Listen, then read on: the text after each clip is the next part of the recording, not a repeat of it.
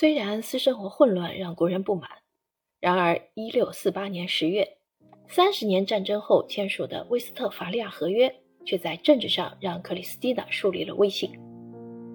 如果说他父亲的伟大成就是将波罗的海纳为瑞典湖泊，那么克里斯蒂娜女王则是化解新教与天主教纷争的最伟大的胜利者之一。克里斯蒂娜女王占据巴伐利亚地区。通过打击神圣天主教帝国的心脏，夺取了布拉格，但同时也给了对方波美拉尼亚西部、奥德河与威西河入海口。这场如同闪电般快速的战争结束了丹麦的最高权力。同年轻的路易十四统治下的法国一样，瑞典也成为德意志三百四十三个邦国缔结和平的担保国之一。作为出席合约协商的唯一女性。克里斯蒂娜女王成为整个欧洲宗教和解的象征。从那以后，她将夺取另一项声誉——博学的女王。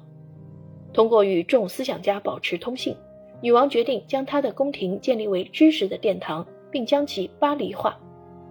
一部分瑞典知识分子还有些犹豫不决，认为法国文化劣于瑞典文化。基于驻荷兰的法国大使的建议，瑞典克里斯蒂娜女王。与法国哲学家勒内·笛卡尔取得联系。笛卡尔彼时住在拉艾，受到被流放的公主保护。这名公主据说既美貌动人，又聪明智慧，喜爱听笛卡尔的理论。对这位瑞典女王来说，取代笛卡尔保护者的欲望变得不容忽视。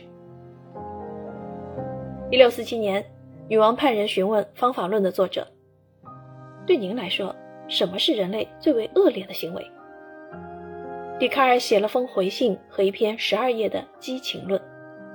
克里斯蒂娜表示很欣赏这位现代理性主义创始人的著作，然而对于爱情，他很难判断一幅不了解其艺术原型的画作。他邀请笛卡尔来到斯德哥尔摩，笛卡尔因为两个原因而犹豫不决：瑞典恶劣的气候和女王出了名的反复无常。然而，笛卡尔考虑到他虽然名声很大。但在荷兰不怎么受欢迎，同时他的地位也不稳定。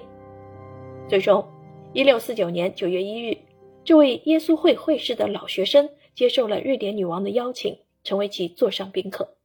他很确定，女王、宫廷和荣誉都在等着他。